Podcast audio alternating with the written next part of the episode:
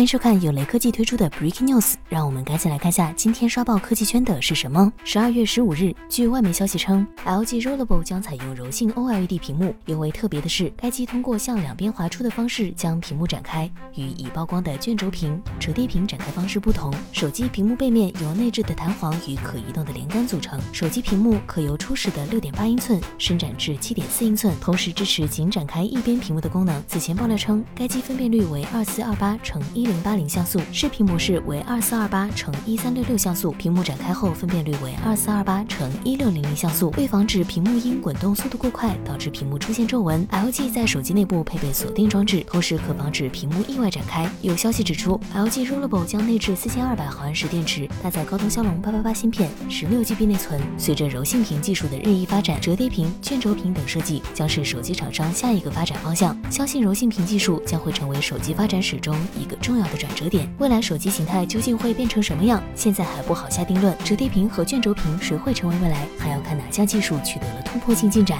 在手机市场上，LG 实际上已经掉队，但柔性屏产业中，LG 仍然有相当的话语权。LG 现在推出类似的产品，与其说是试图扩大手机市场，不如说是给自家面板打广告。